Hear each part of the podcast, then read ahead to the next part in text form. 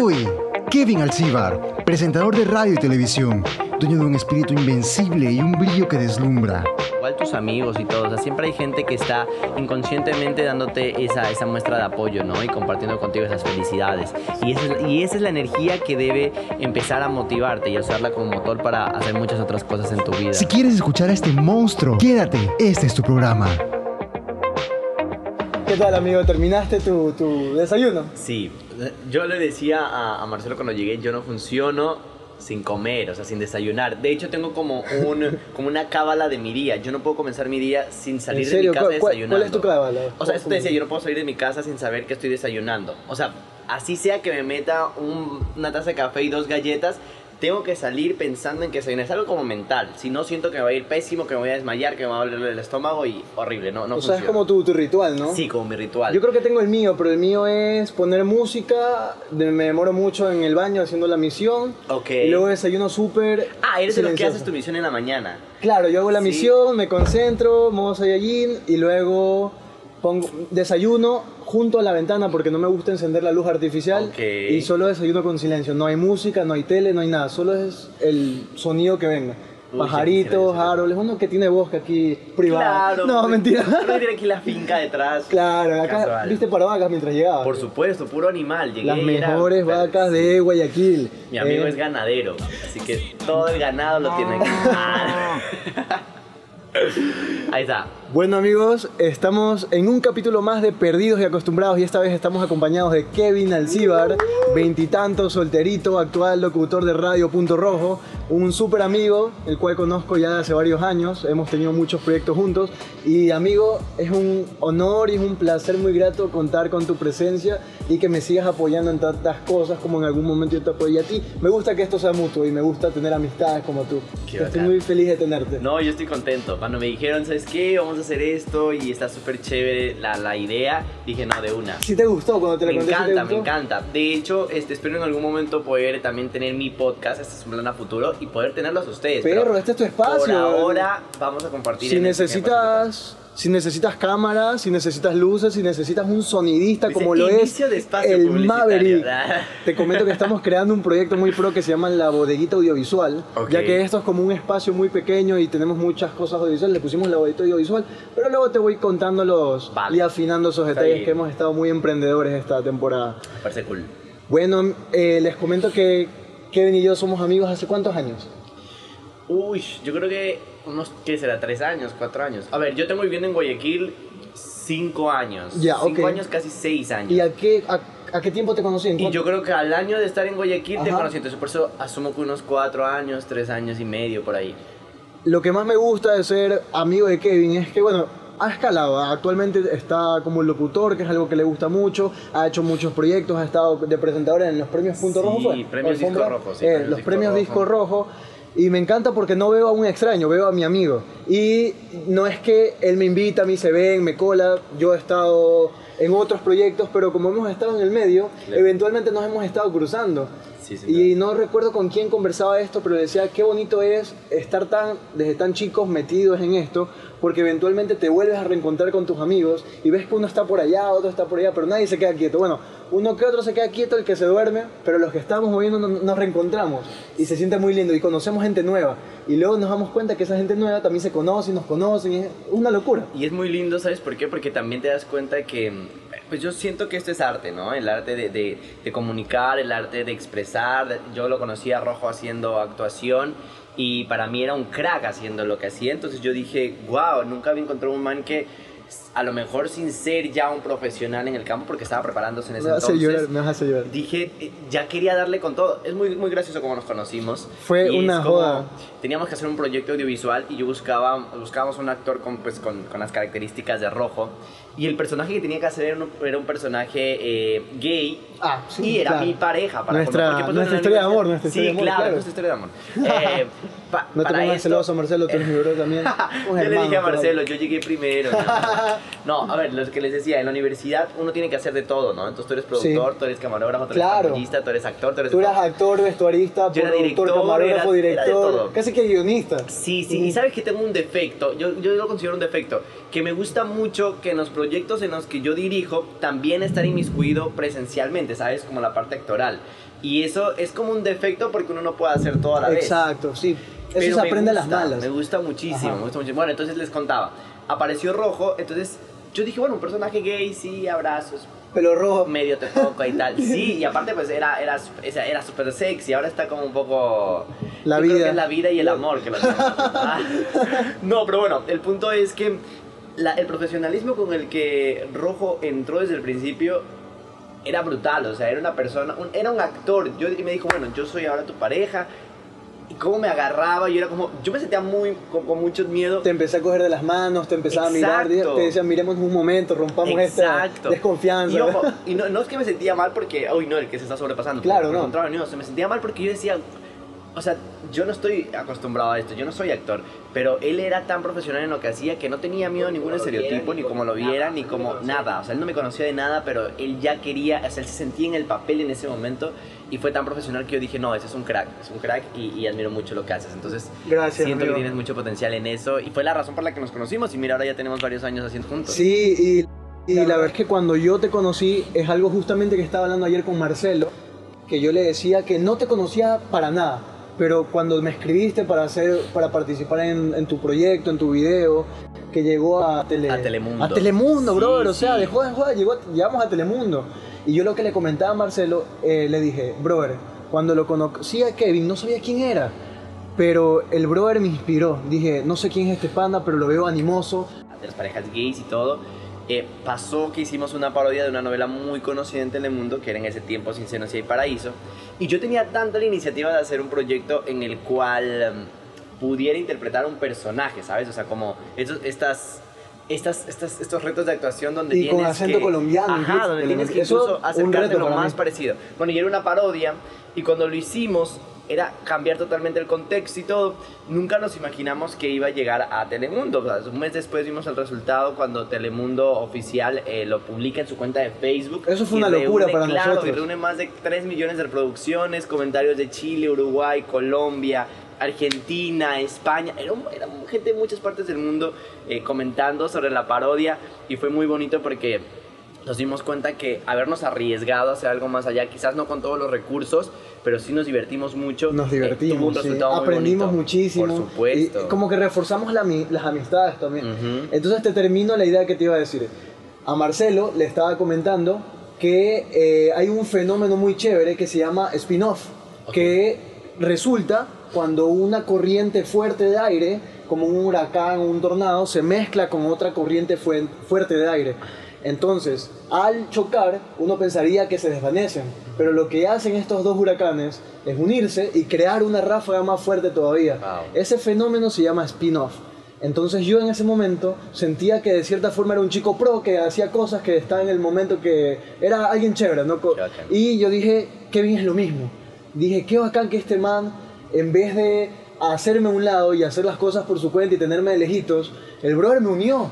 El pana dijo, ven, te quiero hacer algo contigo, trabajemos Claro. juntos. Entonces yo creo que de cierta forma, yo no sabía, no conocía ese término en ese momento, pero creamos un spin-off. Éramos dos ráfagas pequeñas que tenían su fuerza y terminamos creando algo más fuerte que logró llegar a Telemundo, perro. Por supuesto. O sea, no, y, no, y no solo los dos, sino todo el equipo que estaba detrás. Exacto, por ¿me supuesto, sí, estoy haciendo un lado a nuestros amigos. Perdón, chicos, lo siento. El resto de chicos importaron solo el proyecto de... No, o sea, pero me refiero a que imagínate la, la fuerza que puedes lograr cuando te animas a querer unirte a otras fuerzas. Ese es uno de los errores que tiene la gente y cuando trabajas en, este equipo, que es lo que no Sí. hacemos muchas personas. Y en este medio, sobre todo. o Sí, sea, son puede muy más egoístas. Sí, somos, somos, porque a veces So- sí. tendemos a ser también como muy, Se- uy, no, porque se aprende, esta se aprende persona en el se va aprendiendo en el camino.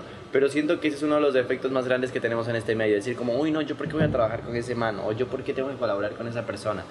Eh, entonces, al unir esas fuerzas no sabes la Claro. capacidad de cosas que puedes lograr. Y yo creo que eso fue el resultado de lo que pasó cuando hicimos estas, estos proyectos que sin duda fueron espectaculares. Así que chicos, si hay algún pro mirándonos por ahí, por favor, no, no tengan miedo, escríbanos a ver si hacemos alguna locura juntos, si trabajamos juntos y nos conocemos. No nos vean como sus enemigos. Unámonos, perdón el espacio publicitario. ¿eh? Inicio de espacio publicitario Inicio por segunda vez. nada. Inicio de espacio publicitario. Nada que te comento que para crear este podcast, que también estamos en la práctica y error, porque Marcelo y yo desconocíamos de muchas cosas. Claro. Yo he aprendido mucho de cámara, de colorización, de iluminación, y Marcelo es un crack para el sonido. ¿Tú, tú- tú crees que yo sé instalar toda esta vaina? No, Apenas sé poner el tornillo, perro. Marce es el que hace toda esta locura, nuestro ingeniero en sonido.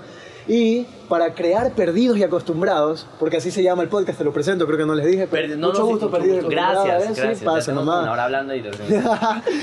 Para crear perdidos y acostumbrados, hicimos una lluvia de ideas, estuvimos ahí dándole todo un día entero vueltas a qué nombre ponerle. Sí. Y no sabíamos qué hacer. Entonces yo le digo a Marcelo, Marcelo, estamos en la M, ¿qué, qué más estamos? Estamos chiros, estamos esto, val- valemos tres atados. Ok. ¿Qué nos pasa? Y dice, ñaño, estamos perdidos. Y yo le digo, sí, estamos perdidos. ¿Y cómo hacemos para hacer una cosa y luego la otra? ¿Cómo encontramos un norte si estamos perdidos?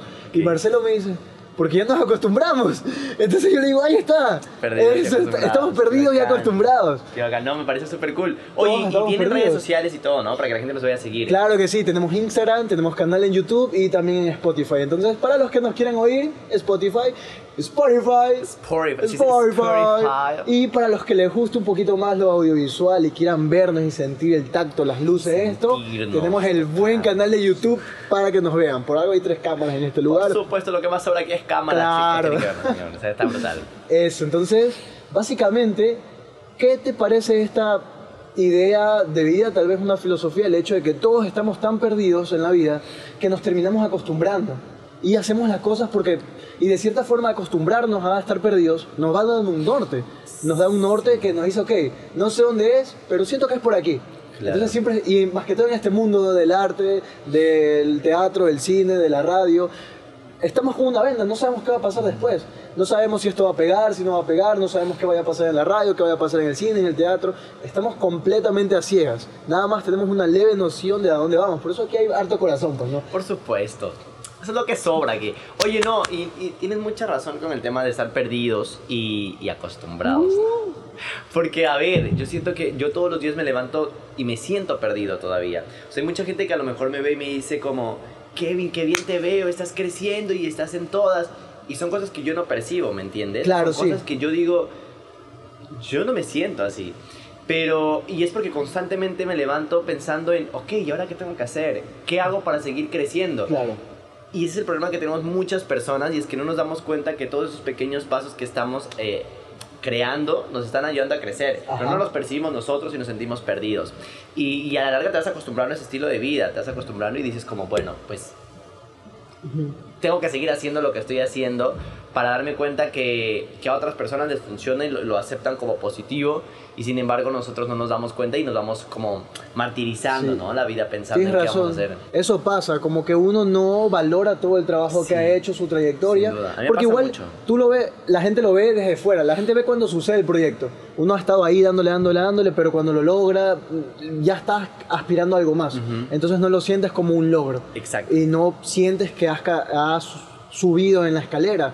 Pero en realidad, eh, bueno, Marcelo y yo no lo tenemos tan definido, pero creo que tenemos una especie de ritual en la que tomamos un café o una cerveza y nos ponemos a conversar mucho.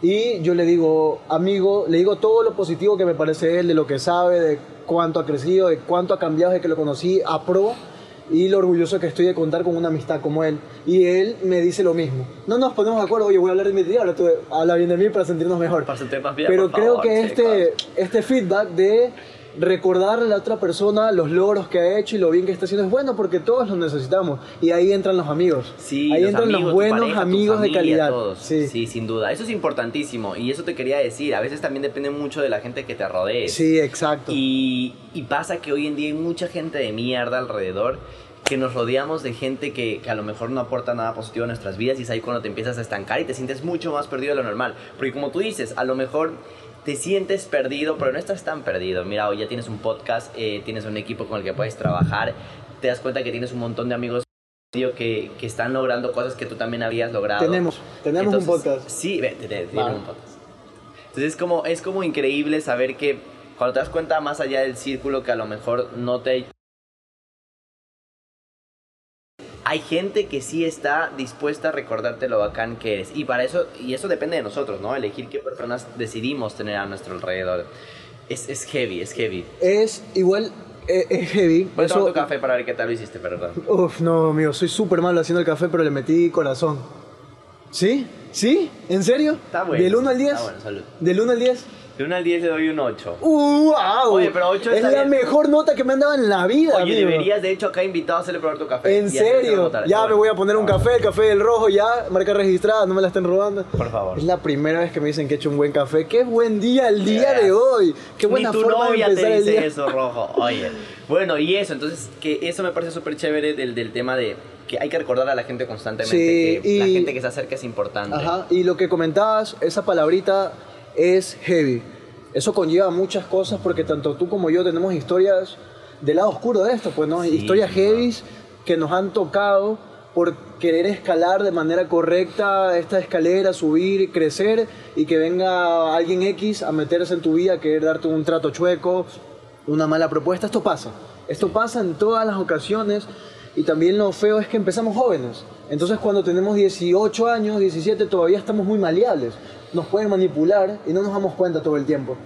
Entonces eso es un poco triste, pero lo vamos a dejar para otro capítulo. ¿Alguna de- vez te pasó algo similar? O me, sea, me pasó, me pasó, me pasó sí. Y no sé si recuerdas, no- no, yo puse en mis stories que pasé un tiempo deprimido. ajá. Pero Yo- en ese tiempo, yo digo cuando comenzaste en la carrera. Sí, no, no, no, no pasó, pero in- in- por ejemplo, a combate, me querían hacer un casting para combate y yo detesto los realities, pero sé que eso es una gran catapulta para hacerte conocer. Entonces me decían, por ejemplo, no, no vengas al canal, ven a hacer casting a mi casa para que estés más cómodo. Entonces Oh my yo, God, puedo ándate, en serio. Sí, Oye. vente a mi casa para hacer casting para que estés más cómodo. Yo, ah, concha de tu madre. En serio. Esta, casting esta. Esta, con esta. lo- en combate, en BLN, eh, hice un... Oye, pero ¿quién te, ¿quién te decía eso? Productores, loco. Tú has visto estos productores que ya son veteranitos y están, que se creen jóvenes. Oh my god. Los o sea, ya por peores. interno me dices dos nombres. ya, Cuando- cuando claro. El micrófono se apaga, aquí, vamos a hablar. so- aquí está. Oh my god, no te lo puedo creer. ¿Sabes que Yo en el tiempo que tengo en este medio no me ha pasado nada de eso. Yo soy tan desagradable para los productores. Ah, pero el punto es que no, yo tengo muchos amigos que me cuentan como que sí, que hay productores que les han escrito, que les han hecho propuestas indecentes. Sí, Y no, demasiado. o sea, yo creo que mi vida de- en el medio ha sido tan aburrida, no me ha pasado nada de eso. Qué nada bendecido que estás, que Pero afortunado. escúchame, escúchame, a eso voy, a que a lo mejor no me han pasado cosas como estas en el crecimiento, pero han habido otro tipo de cosas que han sido, han sido obstáculos. Por ejemplo, yo tengo un problema que a lo mejor la gente no lo sabe, pero tengo un problema increíble de autoestima. O sea, yo, mucha gente me ve así súper bacán, dice, no, este man es Ok. increíble, está en todas, él está en esto, en esto, en esto, pero me cuesta muchísimo creerme todo lo que he hecho y Ok. todo lo, lo- lo increíble, la increíble capacidad que puedo lograr a, a tener. Ujú. Me cuesta muchísimo. Y este, y este problema que es personal es lo que me ha llegado a, estan- a hacerme estancar en muchas ocasiones. Claro, claro. Entonces, quizás no hubieron personas en el medio que, que- que- como experiencias como las tuyas, sexuales, pero, pero, pero sí fui yo creo que mi propia, mi propia barrera para continuar y para avanzar en este medio. Y eso, entonces sí, sí, sí, sí es que vi también el hecho de que mucha gente tenga, es- o sea, creo que el principal enemigo de uno es uno mismo. Y creo que yo lo Sí, por supuesto. Esto es, bueno, no es mental porque con- es, es real. El lo- los problemas son reales Ujú. y nos afectan de forma real. No es algo que nos imaginamos. Pero efectivamente repercute en tu físico, en tu salud, en tu estado de ánimo, en tu energía. sin duda. Y, y te lo digo, antes no me hubiera sentido tan empático, Ujú. ponerse en los zapatos de otro, empático. Me estaba recordando el significado de la palabra. Antes no hubiera sido tan empático con lo que estás diciendo, pero hace poco me dio un depresión, me dio bajón. Y nunca me había pasado eso. Yo soy alguien que, tú me conoces, ¿no? Pum, pum, Claro. pum, va, alegre, loco, ah. Nunca me había dado depresión. Si algo me ponía triste, era un momento nomás. Yo sé cómo fue regresar a- al máximo. Pero pasé por un momento de depresión, me sentía feo, me miraba mal, comí, empecé a engordar, no tenía ánimos a hacer nada, veía que todo mi círculo estaba haciendo cosas maravillosas y me costó mucho salir de ese hueco, pero dependió mucho de mí, que es lo que tú estás diciendo, depende mucho de uno mismo para salir de esa propia fosa en donde uno está. Sí. Y justo ayer le comentaba a Marcelo, porque siento que estoy recargándome otra vez con mi energía característica que siempre he tenido, de que lo único bueno que tiene haber estado tan abajo es que ya solo te toca subir. Y ya empiezas como a recargarte de poquito a poquito, de Y poquito las a cosas poquito. que vienen son muy buenas. Exacto. Así y- sean y pequeñas, las vas sintiendo como Cualquier buenas. cosita te va a alegrar y lo, y lo sientes al máximo. Entonces tienes toda la razón. Depende mucho también de uno mismo. Sí. Es salir de ese, de, ese, de ese estado de ánimo, de ese problema. Si hay una persona en tu círculo que te hace mal, apartarte. Aunque hay niveles, pues, ¿no? Hay familia, no te puedes apartar de la familia tampoco. Hay gente que tienes muy cerca. Pero depende mucho de uno mismo tratar de resolverlo también. Porque el problema no se va a ir, el problema es que le gusta hacerte problema al final. Sí, total. Y se vuelve, y se vuelve algo como súper pesado en tu vida diaria. Claro. A mí me pasó muchísimo mientras crecía, mientras crecía en este medio acá en Guayaquil. Mira que yo vivía solo, yo venía de Quito, vivía solo acá. Para esto, pues, ya te digo, yo siempre, yo en, antes más, ahora yo creo que menos, me sentía muy desagradable físicamente, yo decía, ¿cómo no puedo tener a alguien en mi vida si vivo solo? Tengo la vida perfecta que todo joven quisiera a esa edad, vivir solo, tener trabajo, eh, pero no, no, no tengo a alguien que me acompañe. Y, Claro. y eso me, me truncaba muchísimo porque yo decía, bueno, en la universidad soy el, el tipo alegre, el tipo que tiene muchas ideas, muchos proyectos, en el trabajo soy también el muy talentoso, el que todos quieren, pero llegaba a la casa y me sentía tan solo, tan, tan vacío. Yo decía, ¿cómo puede una persona que está teniendo cosas positivas en su vida al final del día sentirse tan mierda, o sea, tan, tan, tan mal? Pero era un sentimiento que lo generaba yo mismo. Claro. Que, y que pues bueno, aún te digo que lo, lo sigo, lo sigo generando, pero ya es menos porque pues, vas aprendiendo a controlar ese tipo de, de sentimientos. Y el- lo que mencionabas hace un ratito, el tema de la empatía, es algo que mucha gente necesita hoy en día. Demasiada manejar. O gente, sea, sí.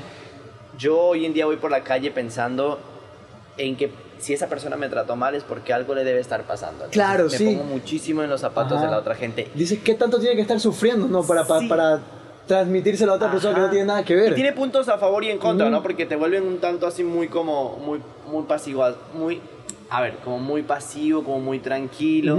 Y, y te vuelves como muy, ok, está bien, voy a entenderlo. Pero vuelve un momento en el que, ok, ya te linchan muchísimo con el tema de tantas vainas que ya no sabes si perder el tema de la empatía, si dejar de ser empático o si mandar a la mierda a todo el mundo. Sí, por supuesto. Pero, pero siento que es un ejercicio muy bueno que a mucha gente le falta y que, que deberíamos practicar. La Y- empatía es importante, gente. Incluso tengo una historia que, te, que le calza perfecto a cuando yo estaba en el colegio. A ver, cuéntame. yo en el colegio estudiaba en Urdesa. Mi último Ok. año de colegio estudié en Urdesa, en la tarde porque no, no alcanzaba el dinero para estudiar en la mañana. No, no, no se crean, ¿no? Era el único que llegaba en bus a ese colegio. Todo el mundo llegaba con carros de, muy chéveres, con... llegaban bien. Mis amigos tenían guita. Y yo iba y venía en bus. Entonces, un día al salir del bus, perdón amigo, te veo como, hazte un poquito más adelante, que creo Ah, que me forcé haciendo ese cuadro y tú no sales en mi cuadro de eso. Entonces, un día salía del bus y solo tenía 15 centavos. Ya. No, tenía 12 centavos. Y eso era lo que a la final valía, costaba un pasaje de autobús para un estudiante. Claro. Entonces, en al bus y le doy 12 centavos al chofer. Y él lo ve, estaba molesto, no sé por qué, y me dice, falta. Y yo le digo, pero tengo uniforme. Y me dice, a ver, ¿de qué colegio? Pero él, él solo estaba molesto, me gritó, ¿de qué colegio? Y yo le dije como, ya, tienes, ya me estás viendo el uniforme, no te voy a poner a decir colegio, aparte, no sé, pues no darle el Ya, nombre del claro. colegio al chofer, no sé qué pueda pasar. Y le dije, ay, ay, me pasé y me fui al fondo. Y, ma- y me gritó que sí, que no sé qué, pelado, hijo puta, me insultó. Ya. No le paré bola, yo igual necesitaba que él me transporte. Claro. Maja, y luego, al siguiente día o a los dos días, volví a salir del colegio y me quedé mal, con mal feeling con ese chofer. Y dije, bueno, X, no lo voy a volver a ver nunca más. Estoy esperando el bus, ya era más temprano, porque llegué al colegio y no me dejaron entrar por llegar tarde. Y dije, chuta, me tengo que ir. Estoy esperando el bus y viene el mismo chofer que me acababa Oh de putear hace unos ya. días. Y yo dije, no, hace un solazo de paso, era Ya. de tarde. Porque es- antes salía en la noche, en ese momento salía en la tarde porque no entré al colegio. Claro. Y yo dije, no puede ser, hace un solazo y de paso me topo al mismo chofer que me Claro. hace dos días. Entonces yo subo, le doy esta vez el pasaje completo, 25 centavos en ese tiempo. Ya. Él lo acepta, no me dice nada, me ignora. Yo paso también de largo y me quedo así y me quedo pensando, bueno, ¿qué le habrá pasado a la final? Ahorita me ignoró. Y me fui al fondo. Y del fondo avancé hasta el primer puesto y le dije, chofer, me le metí la cabeza hacia a la cabina de él. Ya. Y él me queda viendo y le digo, chofer. Y me dice, ¿qué pasa? ¿Te acuerdas de mí? Que la otra vez nos gritamos. Así de una le dije. Ya. Y me dice, sí, ¿qué pasó? Como que me miraba de sospechoso. Ya. Y le digo, discúlpame, chofer. Estaba molesto ese día y, y no debí gritarte. Y el chofer, al ver que yo me le disculpé, el chofer me dice, no, mijo, discúlpame tú a mí. Yo tuve un mal día también. Y le digo, ¿en serio? Sí, mijo, y nos cagamos de la risa y nos, nos dimos un abrazo. Me dio un abrazo con el chofer del bus Qué mientras bacán. conducía y todo el mundo se quedó viendo como, ¿qué tiro estos madres? Se están El abrazando. hijo perdido. Y, y- y desde ahí me hice tan amigo del chofer de bus. No sé por qué hace rato le digo chofer. No sé si es chofer o chofer. Ya. No sé. Y desde ahí me hice tan amigo del conductor que cada que me lo encontraba me decía, súbete, mijo, y no me cobraba. Ya yo era su hijo, me adoptó. No me cobraba el fucking pasaje, que tampoco me iba a desfinanciar a 25 centavos, pero, pero él, él dio el, el lindo gesto de El lazo haberle... empático te hizo crear Exacto, una retribución de parte de la Exacto. otra persona. Sí, es verdad. La empatía te puede llevar a hacer conseguir muchísimas cosas buenas. Sí. Muchísimas cosas buenas en la vida. Y, Pasaje gratis, ¿eh? pa- pa- Piénsalo. por, ejemplo, una- un pasaje gratis para el Sugar Daddy vida, con un- buceta. un sugar daddy de bus, bienvenido sea. No, pero sí, o sea, siento que uno de los problemas sociales que hoy en día la gente debe aprender a trabajar es la falta de empatía. ¿no? Hay mucha gente que no es empática y, y te encuentras con esta gente a diario. Y, y es más heavy cuando está dentro de tu círculo, ¿no? a mí Claro, me pasa sí. muchísimo que, por ejemplo, en las relaciones personales... em, imagínate, el tema de no tener una persona que sea empática te llega a, te llega a ser sofocante de una u otra manera. Pero, pero no, es chévere, es, muy bonito el ejemplo y uno tiene que, yo, ¿qué te digo? No te digo toda la vida lo he practicado, pero tengo ya siquiera un año y medio o dos en los que trato de primero pensar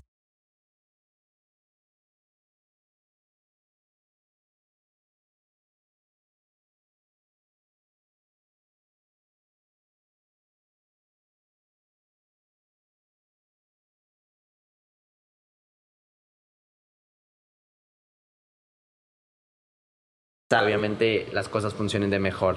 Igual, eh, o sea, hay gente que se enoja también por todo, ¿no? Sí. Pero incluso es mucho más inteligente ser más calmado que él para no darle chance a que explote. Pero yo creo que también tiene mucho que ver con nuestro tipo de actitudes. No sé si te eh, voy a ser medio regionalista, como Trip en Guayaquil. Tenemos mucho esto de que dos hombres no se pueden abrazar en la 9 de octubre, siendo amigos. Total. Y yo digo, ¿por qué? ¿Por qué si yo estoy, a, a mi amigo lo quiero, a mi amigo lo estimo? Hace poco me pasó con Marcelo que estábamos en la 9 de octubre conversando y una chica vino a entrevistarnos así, esas que se creen youtubers, Ajá. a preguntarnos una de esas, Esas que se creen youtuber, a ti te digo. una típica, ¿qué fue que nos preguntó, amigo? ¿La vida o el, o el chiquito? Dijo, amigo, si le van a robar la vida al chiquito, ella quería que caigamos en este estereotipo de machos y que no podíamos al chiquito y que no, nos lloremos Claro. nos chute. Y, No, te y- muerto que y se- sencillo, brother. Se nos burlaba y le digo, amigo, y ahí dice, ¿qué? Como ustedes son pareja, ¿qué? ¿por qué están juntitos? Y le digo, no, es mi amigo, estoy conversando con él. Claro. Es- Este momento es, es ameno. Y dice, ah, están despechados. Entonces, aquí en Guayaquil, al menos, como guayaco puedo decir, si dos hombres están hablando eh, de sus problemas con una cerveza, o es porque están tristes, o es porque están despechados por una mujer, o es porque son gays, pero no es porque en verdad están hablando para desahogarse y pasarla bien.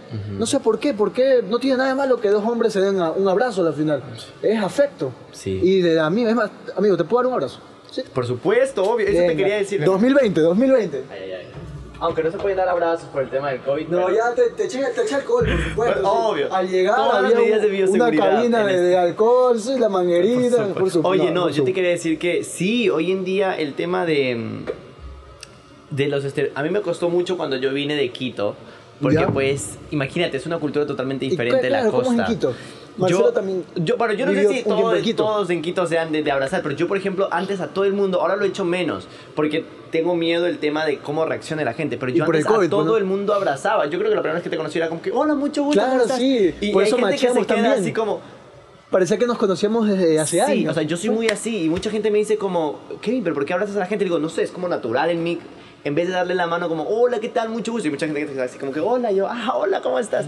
Y cuando yo vine, sí hubo mucha gente como que, brother, y este man. Y ya que de por sí hay mucha gente que dice, uy, no, el man es amaneradito, el man habla No raro. tiene ¿Qué nada que ver lo uno con lo otro. Porque, Nada que ok, ver. o sea, así, así sea gay o lo que sea, no, no porque abraza a todo el mundo significa que quiera acostarme con todo el mundo. o sea, Claro. no tiene lógica. Así yo sea un gato, un perro, un lo que sea, no importa. no, no importa. No tiene nada que El ver. otro día precisamente me pre- me estaba, estaba haciendo un en vivo en mis redes sociales y, y había mucha gente. Que por yo- cierto son Kevin Alcibar. Arroba Kevin Alcibar, Arroba Kevin Alcibar para que vayan a seguirlo. Oye, a veces miles me da- seguidores, pues a te lo vamos a me pasar todito. No tú a, nosotros, nosotros a ti. Ah, gracias, gracias chicos por su, por Somos su, por su pauta caritativos, no te preocupes. No, te decía que a veces yo en mis en vivos, yo a mí me dan como unos lapsos brutos para hacer en vivos y me pongo como a conversar con la gente y hablamos un sinnúmero de cosas. Nunca nada está pautado en mis en vivos. Ok.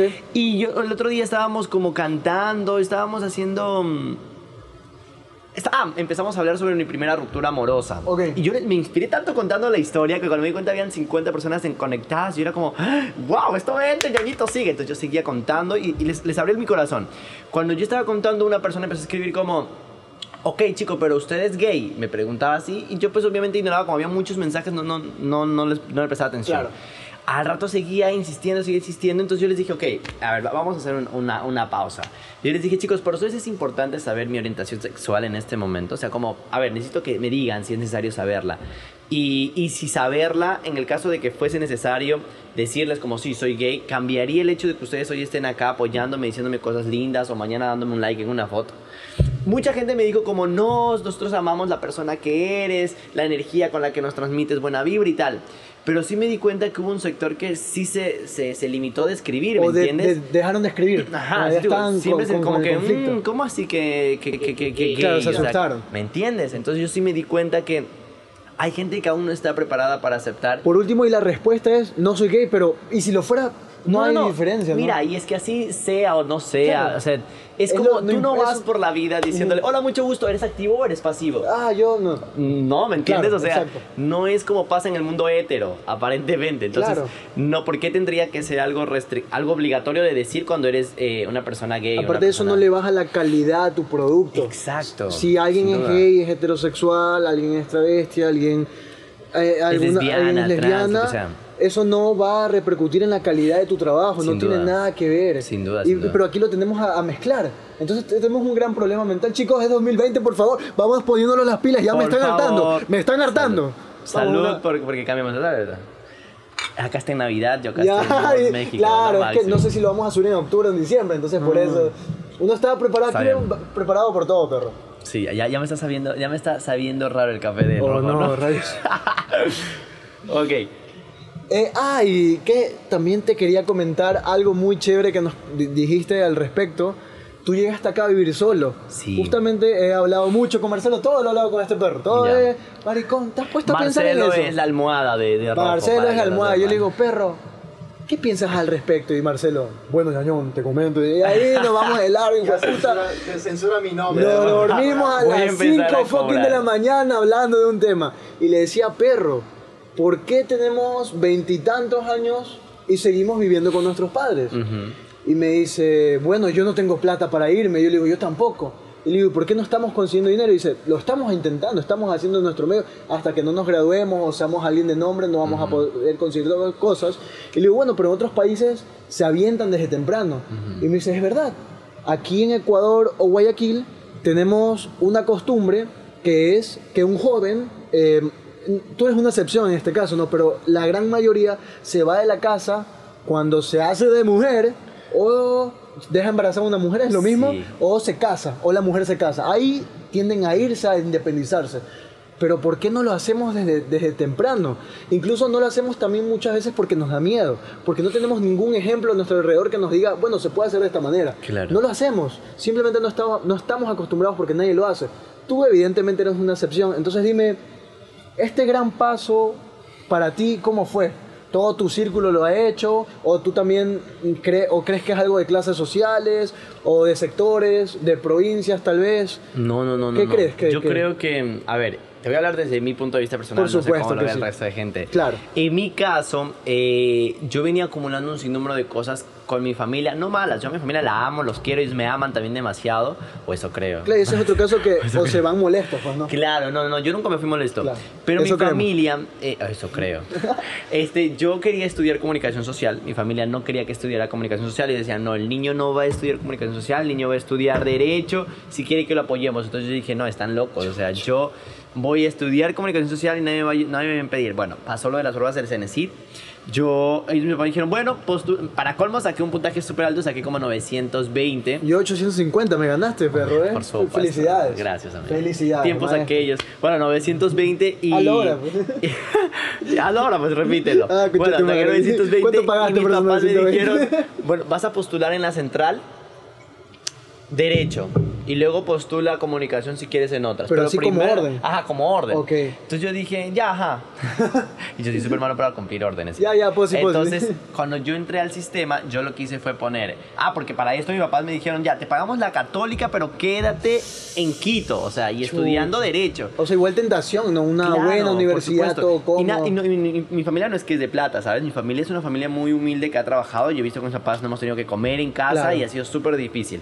Entonces, eh, cuando me tocó entrar al sistema, dije, ok, tengo que postular por una universidad que primero no me cueste y que segundo esté lejos de que mis papás me, me pongan barreras para hacer lo que quiero. Sí. Entonces yo puse Universidad de primera opción, Universidad de Guayaquil, Comunicación Social Matutina. Segunda opción, Universidad de Guayaquil, Comunicación Social Vespertina. Tercera opción, Universidad de Guayaquil, Comunicación Social eh, Nocturna. Guayaquil, Guayaquil. Gua- Ajá, eran las Te tres- querías las ir, tres- pero- yo me quería ir, tres Guayaquil. La cuarta, yo me acuerdo que puse Universidad de Guayaquil, Jurisprudencia.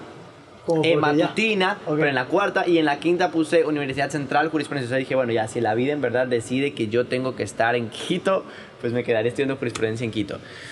Cuando en Siempre hay que tener un plan B igual. no, y, y nada, o sea, y, y a lo que voy con esta comparación de poner en las tres veces es que es que yo estaba tan decidido a, a querer estudiar comunicación social que todas mis opciones eran comunicación social.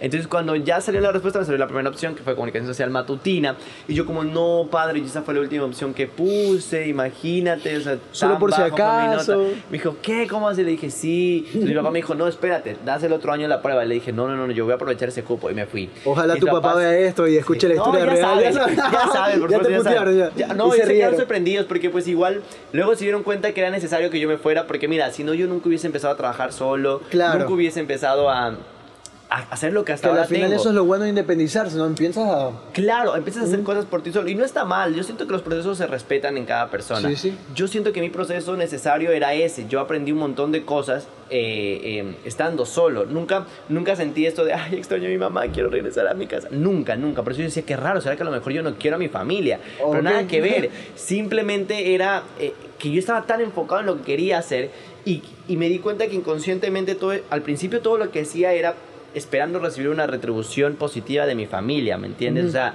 yo estaba en Gama TV haciendo lo que sea, esperando que mi familia dijera como, uy, qué bien. O sea, yo no me disfrutaba esos procesos que tuve, como estar en Gama, estar en RTS, estar en la Teletón, porque esperaba que mi familia se sintiera cómoda.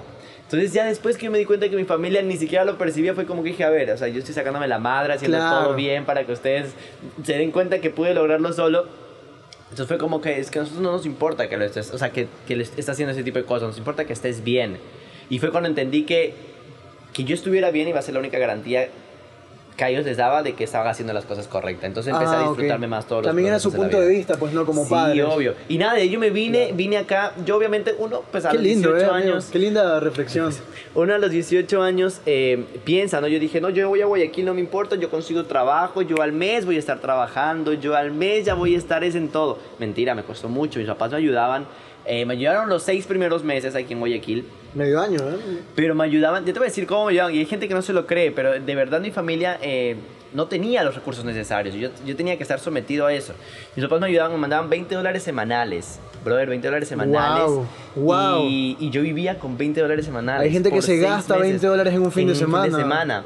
Entonces imagínate, yo vivía con 20 Nosotros no, dólares semanales. pero hay, hay chicos, sí, chicos sambo que lo hacen. Que lo, no, ni Sambo, gente que yo conozco a diario. Sí, también. Por eso será que a lo mejor, por eso hay mucha gente que, por eso es que hoy en día yo sí me mido todo lo que gasto, porque yo aprendí a vivir con 20 dólares Claro, semanales. eso te ayudó mucho a administrar tu dinero de cierta forma. hoy por hoy, yo te digo, ok, sé cómo administrar el dinero que gano. No es que tengo la millonada, pero pues, pues, he podido venir ahorrando ciertas cosas que me, me pueden ayudar después.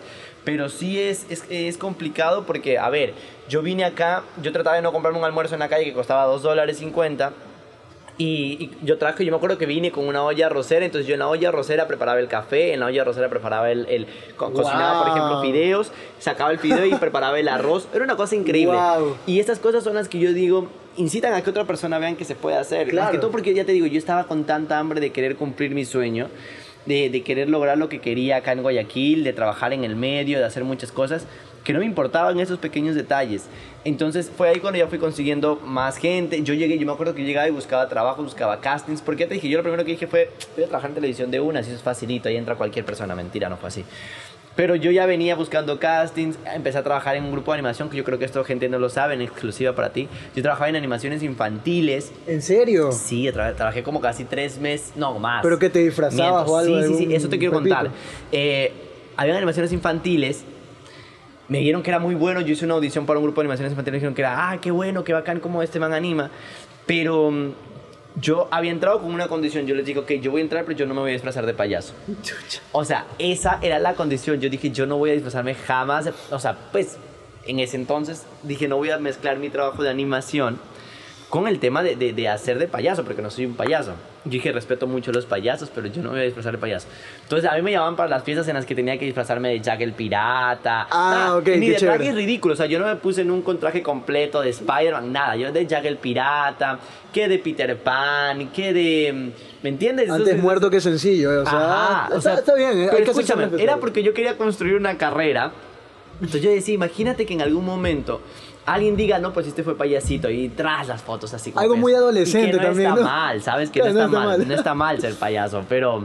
Pero eh, yo creía que uno tiene que, ir, tiene que ir construyendo y cuidando todas las cosas que hace para Claro que a que sí. futuro no, no te vayan a afectar. Entonces, mucha gente me conoció en animaciones infantiles y a lo mejor esa gente hoy en día decir, uy, este chico trabaja en radio, pero no va a decir como que, ay, era el payasito que No, va a decir, fiesta. ah, ¿me entiendes? él empezó haciendo de Claro. payasito, eso una historia mucho más pro.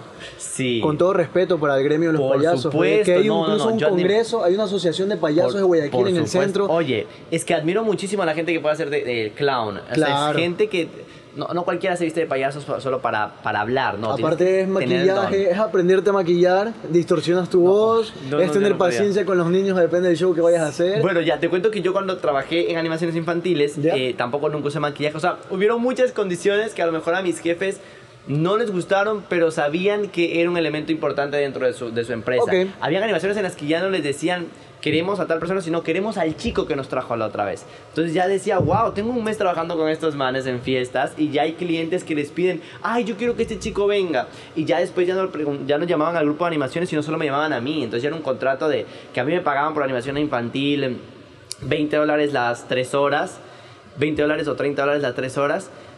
A ya pasar a, a- a- que me pagaran independientemente es 80 dólares, 100 Claro. dólares por animar. Ya no hay intermedio, pues no Era Oye, pero es un trabajo brutal porque trabajar con niños es la cosa más difícil del mundo. O sea, yo, yo, no, yo no tengo paciencia con los niños. Yo no sé cómo trabajé en eso y me aguanté tanto tiempo. Pero cuando yo empecé a trabajar en eso, mis papás dejaron de mandarme. ¡Ah! ¡Ay, Oh, Dios mío, no. del mundo. Del Eh. mundo. Cosas que pasan. Y 10 minutos más tarde, después de que Kevin aceptara que no le gustó el café de Jefferson. Bueno, ya está, fin de la pausa comercial. Ahora todo el estudio huele, Huele a a café, café. culpa, Toda la torpe. audiovisual tiene un aroma rico y delicioso, pero que no te gustó el café. No, no, o sea, ¿No te gustó el estaba- café? Estaba espectacular. el No, café. lo querías botar, por eso No, lo hiciste. estaba muy bueno. Voy a tratar de alejar la taza. ¿No te gusta mi Soy proyecto? muy ¿No- torpe. ¿Nos odias? ¿Acaso No, no, nos no. odias? Soy muy torpe siempre. Yo me paso golpeando, paso regando cosas. O sea, de hecho ya me está sorprendiendo que llevamos como 30 minutos y yo no hacía nada, nada torpe todavía. Menos mal fue el café y no me fue una Me- luz. no, Imagínate no que me- arrimaba algo y tras se caía todo. Pero suele pasar. Bueno, ¿en qué estábamos? ¿En qué estábamos?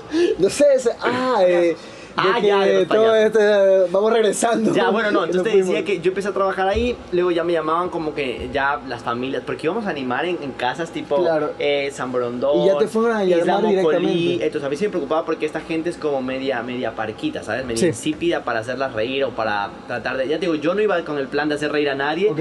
yo iba y hacía concursos y, y jugaba y bailaba, pero más no... Pero eso te ayudó también a ver el tipo de clientes, pues no y de público Sí, al que, el que le vas a hablar. Eso te ayudó duda, mucho a analizar. Lo que es muy diferente cuando le hablas a Kevin ahorita que tenga aquí a un político, a que tenga a mi amiga o a que tenga de Yankee. Voy a ser diferente Claro, también. Entonces sin duda. te ayudó, ¿no? No, por supuesto. Y sabes que también me ayudó al hecho de saber que, pues, a ganarme un lugar, ¿no? Esta gente, la gente con la que trabajamos a veces, era gente que decía, ay, es el grupo de animación, sí, sí, sí, pónganos por allá. O sea, no, yo llegaba cual divo, o sea, yo era, hola, disculpa, soy un animador, ¿dónde me voy a, dónde me voy a cambiar? Y era como, ah, no, ya con el grupo, le digo, no, yo voy a animar. Entonces era como, ah, ok, te doy un espacio, sí, porfa. Y no hay aire para poder cambiarme. Entonces era como, yo decía, ok, a esta gente les gusta tratarse así, vamos a exigirles. Y Está seguían bien. porque decía, ah, ok, sí, él necesita aire. Y yo- o ya me mandaban a dejar mi comida y me daban un espacio. Pero, entonces, ¿me entiendes? Ayudó también a que, pues, en la vida uno entienda que hay personas a las que tienes que empezar a tratarlas como ellos tratan, o sea, no por el Ok. tema de ego, sino por un tema de...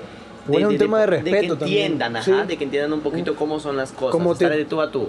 me va, igual te van a tratar como tú los tratas a la final. Sí. Entonces, si tú los tratas con mucho respeto y, hola, ¿cómo estás? Yo merezco el mismo grado de respeto. Sin duda. Y incluso te ahorras este nivel de jerarquías, ¿no? Que está acá. Exacto. Tal vez por eso esto se siente tan chévere. Pues no, no siento que te estoy imponiendo ni que tú estás Claro. robándome que le Nada más que me lo quieres dañar, eso sí, pero Perdón. es muy importante cómo ¿Cómo- marcar esa. Claro, claro. Y eso es bueno en la vida de todos. O sea, no es como. Hay, alguien me decía alguna vez, tú tienes que creírtela para llegar a hacer Sí, algo. exacto. Uno tiene que creérsela. O sea, y es parte de, principal, o sea, como que el ingrediente principal en todas las cosas que yo hice en mi carrera universitaria y en todo lo que he logrado. O sea, yo me las creía. Yo me acuerdo que la primera vez que fui a Gama. Yo fui, sin que me llamaran, fui, dije, fui a Garita porque quedé en TC. Le dije como, hola, tengo un casting. Me dijo, ¿un casting? Le dije, sí, tengo un casting en Gama TV yo estaba tan seguro de lo que decía, mentira, yo no tenía ningún casting. Pero yo hoy decía, tengo que dejar mi hoja de vida, tengo que entrar a dejar mi hoja de vida. Y no te dejan entrar, pues la garita principal, no Claro, sé si sí, mira TC, guardia, claro, es media- tú tienes que entrar primero en una garita y luego Ujú. ir a, a cualquiera de los dos Sí, sí, canales. sí. Entonces, De extra. el guardia se queda así y dijo como, ok, y llamó a Gama, le dijeron, hola, viene un chico a dejar eh, una hoja de vida eh, y hacer un casting. Entonces yo no sé qué le dirán en el teléfono, que le dijeron, ah, ok, pase. Y pasé y yo como, gracias. Y yo caminé y dije, "Jue pucha, que ya estoy dentro. Ya, tomen nota, Entonces, tomen nota de cómo oye, se hace. Yo no, yo no sentía, yo no, o sea, yo no cuadraba la magnitud. Me, lleva, me llena muchísimo cuando veo estudios de televisión, Claro. cuando veo luz, Pero ahora entrar a cámaras. TC ya, ya se Sí, te es pero normal. te pues, que, ¿no? me- que sigo sintiendo, sigo sintiendo ¿Sí? esta energía. Eso es muy bueno, Yo ¿eh? la otra vez fui a, a la grabación de un programa. Era porque aún no hago televisión y aún no estoy como muy Ah, ok, claro, en es esto. que olvidaba Pero, que hemos tenido claro. caminos ahí diferentes, claro. Entonces yo llegaba y yo digo, todavía me prende esto porque digo, esto es lo que quiero en algún momento. Pero bueno, yo entré a Gama y entré y a la recepción le dije, hola, vengo a dejar mi hoja de vida y hacer un casting. Me dijeron, con Mayra, Sala- Mayra, Mayra Salazar, creo que era la, la relacionista pública. Yo creo que Andrea Cantos está en TC, tal vez. No, no, la a vi. Gama, yo me fui a Ah, Gama. ok. Entonces me dijo, ya un ratito. Yo, sí, sí, ella. Yo no sabía quién era, pero. Y ahí me dijo, hola, ¿cómo estás? Mucho gusto. Me dijeron que vienes a dejar de vida. Le dije, sí, ¿cómo estás? Soy que vine al Cibar, estudio en Paxo. Y me dijo, ah, ok, mira, ahorita no estamos buscando pasantes, me dijo ella. De Pero, una, este, apenas pueda, yo te- la chica es súper linda, súper amable. Yo también como súper jovial le digo, ay, qué linda, sí, de verdad me gustaría hacer mucho mis prácticas acá. Eh, soy muy bueno haciendo esto, esto, esto. Me dijo, dale, en una semana yo te llamo para ver qué onda. Así fue, en una semana me llamó, me dijo, hola, Kevin, hablas con Mayra. Eh, ¿Crees que tengas tiempo para que comiences a hacer tus pasantías desde mañana? Y yo como, sí, de una, hagámoslo. Desde mañana. Y ¿eh? comencé, yo Efectivo. empecé a trabajar al día siguiente, bueno, hice mis pasantías dos meses en Gama, luego me dijeron, o sea, les gustó mi trabajo porque en Gama, como había reducción de personal, yo empecé a hacer también eh, eh, ya de reportero, yo salía notas, me, costó, me, tocó cubrir el tema electoral cuando fue, cuando ganó pues eh, Lenín Moreno y toda Ok. esta gente. Yo cubrí todas estas campañas políticas, Lazo, Bucarán y toda esta vaina. Entonces me dijeron, ¿sabes qué? Quédate cuatro meses más que dura pues todo el proceso de electoral, post campaña y toda esta vaina. Entonces ahí me dieron cuatro meses de trabajo y dos de pasantías. Yo estuve seis meses en Gama TV. Pero todo comenzó así, o sea, con la iniciativa de ir y creérmela que yo era, que tenía un casting que yo tenía y que yo era capaz de hacerlo. Y convencí a todo el mundo, o sea, Claro. convencí al guardia, convencí a la Eso, relacionista eso te iba a decir, pública. muy importante y la a todo el seguridad. equipo, sí. Entonces sí, créansela. Todo el mundo que quiera empezar algo, que quiera ponerse su propio proyecto, esto no va a surgir ni va a funcionar si no se lo creen ustedes mismos. Sí. Entonces, muy importante lo que nos está diciendo Kevin. Créanselo, creértelo es muy importante. Sí, sí, sí. Oye, y lo último que te quería comentar, nada, algo sentimental respecto a los padres y cuando una persona quiere dedicarse al mundo del arte, Ujú. es que eh, sí, sería muy lindo, ¿no? Que tus padres te estén dando afecto, retribu- no retribuyéndote monetariamente porque no tienen los recursos Ujú. en su gran mayoría, pero qué lindo sería si algún papá por aquí está viendo y tiene un hijo que se quiere dedicar al arte o se está dedicando al arte, independientemente la edad que tenga. Mm, ayuda mucho que te recuerden lo chévere que estás haciendo, hijo, qué bacán está pasando esto. Papá, le- mira, lo estoy diciendo sin llorar esto. No, sí, sí, sabes que Ah, los yo amigos también, Yo te mencionaba hace un ratito que mi familia nunca fue una familia muy de decirme constantemente como que qué bonito mi hijo está en la Teletón, qué bonito mi hijo está en Gama, qué bonito mi hijo está en RTS. Mi, mi familia nunca me lo hizo saber- sentir así. Yo siento y quiero pensar hasta ahora que ellos están felices de lo que estoy haciendo. Claro. Y y lo noto cuando dicen como, ah, qué bacán que te vaya. Pero, ¿sabes? A veces uno sí necesita lo que Sí, tú decías. exacto, que te lo digan. Hijo, Ah, qué bonito. Yo me refugié en muchas personas que en, en relaciones fallidas porque yo buscaba este... Uf. Este... Este como, este que, O sea, que querías- alimenten este ego interno que tenemos llenar todos. ese- ese Ajá, llenar ese vacío faltaba, de pues, alguien. ¿no? Y me pasaba que en todas las parejas que yo buscaba, porque no buscaba una pareja, sino alguien que me esté tratando bien, que me esté halagando, que me esté recordando lo bueno que Básicamente hice. como un, no sé, alguien, un perrito iba a decir, un, un perrito así, que te esté mimando todo el tiempo, pues sí, no. sabes, como, como una mamá, o sea, como Ajá, una sí. mamá que te esté diciendo, Como un fan, ajá, como Ajá, un fan. eso, exacto. eso estabas buscando. Como un fan. que no eh, funciona, te vas a aburrir incluso en algún funciona. punto. O sea, ya te digo, mis parejas nunca fueron así. O sea, yo busqué siempre eso, pero nunca lo encontré. Ok. Nunca lo encontré. Y, y era lo que llevó al fracaso de muchas de mis relaciones. Eh, hoy por hoy te puedo decir que hay muchas, aún sigo pensando en eso, porque sí duele a veces, ¿no? Como lo que te decía, llegar a casa y sentir que tu trabajo no está siendo valorado. Pero en otras partes también ayuda a que te estaciones un poco en la realidad y es lo que yo creo que me ha mantenido siempre con los pies en la tierra, porque para mi familia yo soy uno más, ¿me entiendes? Claro. O sea, yo llego a las reuniones familiares y pues soy Kevin Alcibar. Oye, pero- Quizás los vecinos le dicen, oiga, su hijo estuvo con tal persona, su hijo entrevistó a- Claro. a, la alcaldesa, su hijo estuvo con el presidente, ¿me entiendes? Y es como, ah, sí, sí, sí, estamos felices por él. Pero en la casa es normal, es Kevin Perro, Alcibar, perro, pero, pero, o sea, te- permíteme felicitarte porque qué linda forma tienes de ver las lecciones de la vida, porque no te estás enfocando en que eh, eres uno más o eh, no falta de retribución. A la final, tú lo que acabas de decir es importante, es esto te estaciona un poco en lo que es la vida real, que la vida real no está llena de halagos, no te van a halagar todo el tiempo y que no te halaguen tus papás o tus seres queridos todo el tiempo, ayuda de cierta forma, y lo acabo de pensar con lo que dijiste en este momento, te ayuda a entender que la vida real va a ser así, o sea, te va Sí. preparando. Y te felicito porque qué, man- qué buena manera de ver las cosas. Ya te digo, es el A tema de trabajar la reflexión. empatía, ya te digo, porque puede, porque te digo, o sea, me falta. A veces sí me levanto y digo como, ay, me gustaría que mi mamá me llame y me diga como, mi hijo, qué bien, felicidades, estuviste con tal persona. Ya te voy a llamar, ¿Me perro. Cuando, No, no, no. Perro, te felicito. digo, siento que Como mamá. y, y al, y ser empático es cuando yo digo, no, pues mi familia lo está haciendo por esto y me ha ayudado a conseguir esto. O sea, trato de buscar la justificación necesaria. Claro. Ahora, cuando ya te digo, con mis parejas no fue así. Con mis parejas Claro. dije, ah, no me vas a halagar, thank you, next, baby. Claro, es que no puedes justificar a todo el mundo. Y- Sí. Y, si en el amor o tu pareja no te apoya, no es un complemento, sino una carga, o esa persona que solo está ahí. Solo está eh, criticando y comentando, Ajá, es entonces es mejor hacer un lado eh, y no Sí. quedarse ahí. Pero ¿sabes lo que sí te digo? A lo mejor porque mis papás son iguales. No, soy cuando tenía mis cositas y estaba eventualmente haciendo proyectos, no sé qué, a- fui a Argentina, a Cancún, y tal comercial, tal esto, no me decían nada a mí.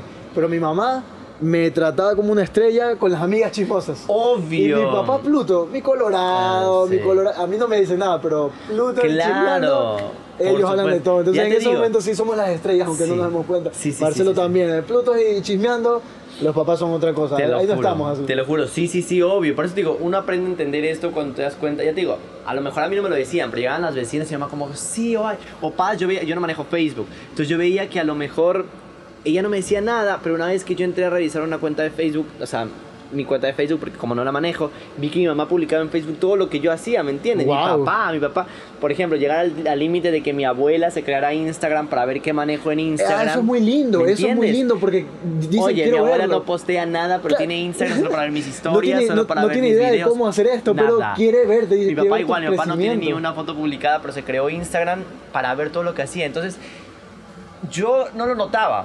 Hasta después que dije, ok, los manes sí están orgullosos. Sí, mi mamá sí, comparte cada video que yo subo, eh, cada foto, cada entrevista, mi papá en Facebook. O sea, ya te digo, quizás ellos no me lo hacen saber a mí, Pero ahí de esa forma ya ves que se está están haciendo. expresando. Y te digo, y agradezco a lo mejor que no lo hagan, no lo hayan hecho así, porque en la familia yo soy uno más. Y ayuda también para el tema de las hermanas. Cuando hay gente que trabaja en un medio de comunicación o que está como mucho más en el medio Ajá. artístico, llegan a sentirse también como que los hermanos en plan de, ay no, pues solo a él lo quieren, pues porque él está así. No, Eh, para mí. he visto que tú tienes una muy buena relación con tu hermana. con mi hermana pequeña, con la grande es un poco así un poco complicado. A mí me pero, pasa igual, sí. Pero, Pero- pues yo las amo muchísimo. Tengo Claro. dos hermanas y un hermano por parte de papá. Pero pero bien, o sea, yo a mi hermana chiquita la quiero muchísimo, la, la amo demasiado, igual trato como que muchos de los beneficios que tengo de este medio poder compartirlos con mi familia, Claro, a pesar sí. de que no iban juntos. Por ejemplo, cuando fueron los premios Disco Rojo yo traje a mi mamá y a mi, y a mi hermana a que venga a Para que vean vean la también gala. el show, y para que vean obvio, ellas claro. desfilaron en la alfombra roja y estuvieron en Claro, primera por fila. Porque pues por favor, eh, tienes que compartir ese tipo de cosas Y bonitas con final, la gente que tu, amas. tu hermana pequeña también, aunque no lo creas, para tu hermana pequeña eres el eres famoso. Su- Tiene un hermano famoso de Sí. Mi hermanito, cuando ve que estoy con Marce poniendo cámaras, no sé qué, él, él habla con sus amiguitos de que mi hermano es youtuber, mi él se siente orgulloso. Sí, y de cierta claro. forma también hay un poco de, tal vez porque somos dos hombres, de competir conmigo. No puede porque está pequeño, pero Claro. hay como esa de, yo quiero llegar a ser como tú o más. Claro. Eso me enorgullece porque es mi hermano Sí. menor y eso es muy lindo también. Que, como nos, que te vean como en una postura. una referencia. Pero no de que no de que eres más que ellos, sino que te admiran, de Sí, que eres alguien a seguir. sí, y eso es muy lindo.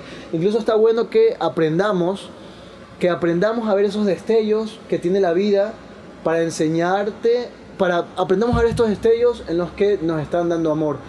A lo mejor tus padres o nuestros padres no te los dicen, tu, tu círculo no te lo hace entender, pero estos pequeños destellos como que tu abuelita no sabe ni tiene idea de cómo manejar Instagram, pero se creó una cuenta, Sí. de que tus padres publican todo en Facebook, son pequeños guiños que te da, son pistas, para que tú entiendas que te quieren mucho y que lo están haciendo. Hay que aprender a observar eso, porque si no nos damos cuenta de eso, nos vamos a bajonear, vamos a sentir de que no estamos... no estamos no- no- siendo apreciados por la gente sí, que, pero que sí en verdad sucede, amamos. nada más hay que saber observar a veces. Sí. Hay que detenernos y ir a ver qué está pasando y todo eso. Sí, sí, sí, sin duda. Igual tus amigos y todo. O sea, siempre hay gente que está inconscientemente dándote esa, esa muestra de apoyo, ¿no? Y compartiendo contigo esas felicidades. Claro sí. y, esa es, y esa es la energía que debe empezar a motivarte y a usarla como motor para hacer muchas otras cosas Por en tu vida. Amigo, hemos hablado casi una hora, Oh my 57 God, minutos y cuando nos vimos y después de todo vamos a seguir conversando, pero estamos bien y, y nada, amigo, estoy muy contento de haberte tenido. Este básicamente fue el capítulo de hoy. Gracias por haber venido. ¿Está bien dicho? ¿Venido? Sí, sí, está bien. Igual es un podcast. así que Gracias por haber venido, amigo. es libertad. por acá. habernos acompañado en este espacio, por seguir apoyándome, por compartirnos tus vibras tan chéveres. Estoy muy contento de haberte tenido aquí en el No, tenido. gracias a vos por, por hacerme parte de, de este capítulo. Estoy contento de poder ser parte de tu proyecto y, y- y hemos podido hablar de muchas cosas que a lo mejor la gente no sabía y que mucha gente que a lo mejor le gusta mi trabajo o que no me conoce aún Claro. pueda tomar esta referencia como para eh, tomar en cuenta que lo importante es dar el primer paso, arriesgarte y tener mucha convicción por lo que quieres para que puedas lograrlo. Bacán. Lo chévere de esto es que este, este formato de podcast te permite expresarte con más Sí. libertad, que igual en la radio también lo haces, pero tú sabes que tienes como tu flow para hablar en la radio. Y acá pueden conocer como tu lado más humano, tu tus momentos heavy. Y hablamos de todo, ¿no? Porque Sí, hablamos de la vida y de luego hicimos análisis de un montón de cosas que están bastante cool. Reflexionamos, sí. hablamos de experiencias feas, de carreras, de cómo Sí, arriesgarte, sí, sí, de la sí, sí. empatía, De, mi historia de payasito, oh, muchas cosas. Está cool. Estoy muy, pero muy feliz de esto, chicos. Si les gustó, por favor, den un like, comenten y díganos qué otro capítulo quieren ver, a quién más quieren, quisieran que traigamos acá para conversar, al igual que lo hicimos con Kevin. Esto, amigo, ¿qué tal? ¿Te gustó la experiencia? Increíble, increíble, de verdad me sentí muy cómodo hablando con ustedes. De, ya les digo otra vez más, eh, éxito para todos los, los capítulos que se vengan. Eh, hay que hacer como un capítulo así como de, de- de hablar más cosas de- del amor y cosas Sí, así. hay que hacer para una sección, entrega. hay que hacer una Porque ahí sí me voy de largo y lloro, no. Así que está cool. ¿Qué tal si nos despedimos haciendo un salud con esta taza llena de café que tengo aquí? Por supuesto, está repleto, no lo tiraste. Ahí está. Perdidos y acostumbrados. Chao, chicos.